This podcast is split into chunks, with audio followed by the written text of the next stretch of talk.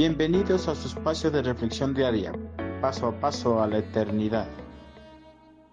El sacrificio que le agrada a Dios. En el mundo existen algunas sectas y movimientos religiosos que enseñan a sus adeptos que pueden agradar a Dios a través de sus ofrendas y sacrificios. Con estas erróneas enseñanzas doctrinales esquilan a sus seguidores sus recursos económicos y materiales o les imponen penitencias como parte de un sacrificio a Dios para que encuentren el perdón a sus pecados.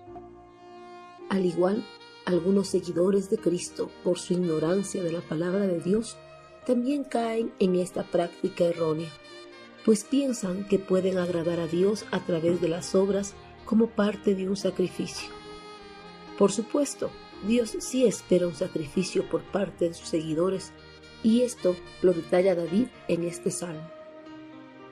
El sacrificio que te agrada es un espíritu quebrantado. Tú, oh Dios, no desprecies al corazón quebrantado y arrepentido. Salmos 51, 17.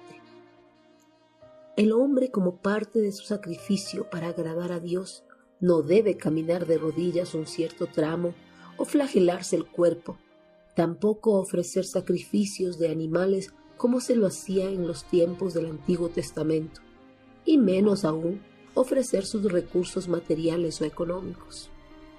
Ninguna de estas acciones u otras similares cuentan delante del Señor para obtener su favor. El hombre nunca complacerá a Dios mediante acciones externas, por muy buenas que parezcan, si la actitud interna de su corazón no es correcta. El sacrificio que le agrada a Dios es un espíritu quebrantado. ¿Qué quiere decir un espíritu quebrantado? Quiere decir que la persona cuando sabe que le ha fallado a Dios muestra un sincero arrepentimiento. Un arrepentimiento no solo externo, sino también un arrepentimiento interno la persona que muestra un arrepentimiento interno se quebranta y se humilla delante de Dios para obtener su perdón no merecido. Al igual, muestran una infinita gratitud al Señor y lo glorifican con su corazón y con todo su ser. Los sacrificios y holocaustos tradicionales pueden ser hechos en forma impersonal, por eso a Dios no le agrada ninguno de esos sacrificios.